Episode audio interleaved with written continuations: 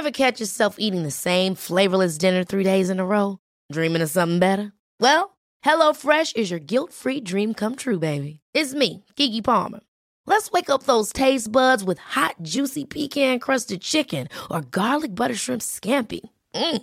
Hello Fresh. Stop dreaming of all the delicious possibilities and dig in at HelloFresh.com. Let's get this dinner party started.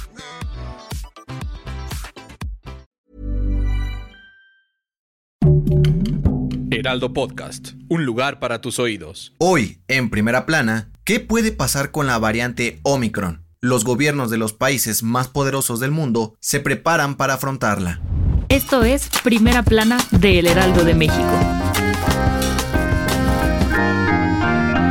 Este lunes, los ministros de salud de Alemania, Canadá, Estados Unidos, Francia, Italia, Japón y Reino Unido tuvieron una reunión de emergencia para tomar acciones urgentes contra la nueva variante del coronavirus, Omicron. Los miembros del G7 calificaron a Omicron como altamente transmisible, y es por ello que se comprometieron a trabajar con la Organización Mundial de la Salud y científicos de todo el mundo para investigarla y tener más información sobre ella. Como parte de estas nuevas medidas, los laboratorios Pfizer y Johnson Johnson, además del gobierno de Rusia, informaron que ya comenzaron a trabajar para actualizar sus vacunas anti-COVID y así hacerle frente a esta variante, en caso de que las actuales no sean eficaces. En un comunicado los ministros de los siete países agradecieron a Sudáfrica y sus científicos por detectar la variante y alertar sobre ella. Además, reiteraron su compromiso de donar vacunas a los países más pobres. En este sentido, el gobierno de China también prometió donar mil millones de vacunas contra COVID-19 a países africanos para garantizar la seguridad de miles de personas ante la presencia de Omicron. Por su parte, en México, el presidente Andrés Manuel López Obrador pidió a la población mantener la calma y no alarmarse, pues aún no se cuenta con suficiente información sobre esta variante, por lo que descartó un nuevo cierre de actividades en el país y aseguró que su gobierno está listo para afrontarla si llega. Con información de Paris Salazar.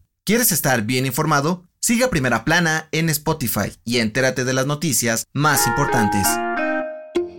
En la Ciudad de México ya comenzó la vacunación anti-COVID para adolescentes de 15 a 17 años y en el primer día, miles de jóvenes de las alcaldías Azcapotzalco y Gustavo Amadero se dieron cita en la Arena Ciudad de México para recibir la primera dosis de Pfizer. Algunos se mostraban emocionados por vacunarse, pues representa la oportunidad para volver a clases presenciales y ver a sus amigos tras más de un año de estudiar en línea. Sin embargo, otros se dijeron preocupados por la posible llegada de la variante Omicron al país. La vacunación de jóvenes de 15 a 17 años sin factores de riesgo en el resto de las alcaldías de la capital iniciará hoy mismo y las autoridades esperan concluir lo antes posible con ella para evitar más contagios ante la presencia de la nueva variante. Con información de Gerardo Suárez.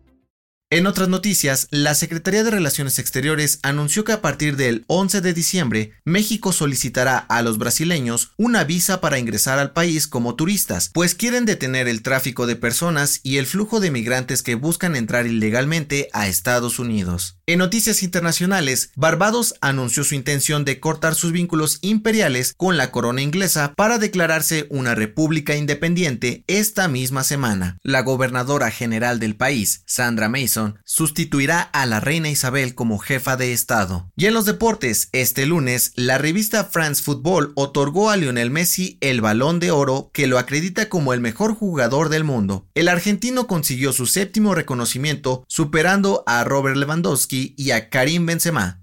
El dato que cambiará tu día. Durante la pandemia, más de 12 millones de personas se quedaron sin trabajo en todo México y dos de cada tres empleos perdidos pertenecían a mujeres, convirtiéndolas en las más afectadas. Por este motivo, Didi creó el programa de Didi Mujer, el cual tiene como objetivo sumar conductoras a su plataforma para que puedan tener ingresos de hasta 25 mil pesos mensuales y así ofrecer apoyo y seguridad a todas ellas. Soy José Mata y te espero en la próxima. Esto fue Primera Plana, un podcast del Heraldo de México. Encuentra nuestra Primera Plana en el periódico impreso, página web y ahora en podcast. Síguenos en Instagram y TikTok como El Heraldo Podcast y en Facebook, Twitter y YouTube como El Heraldo de México. Hasta mañana.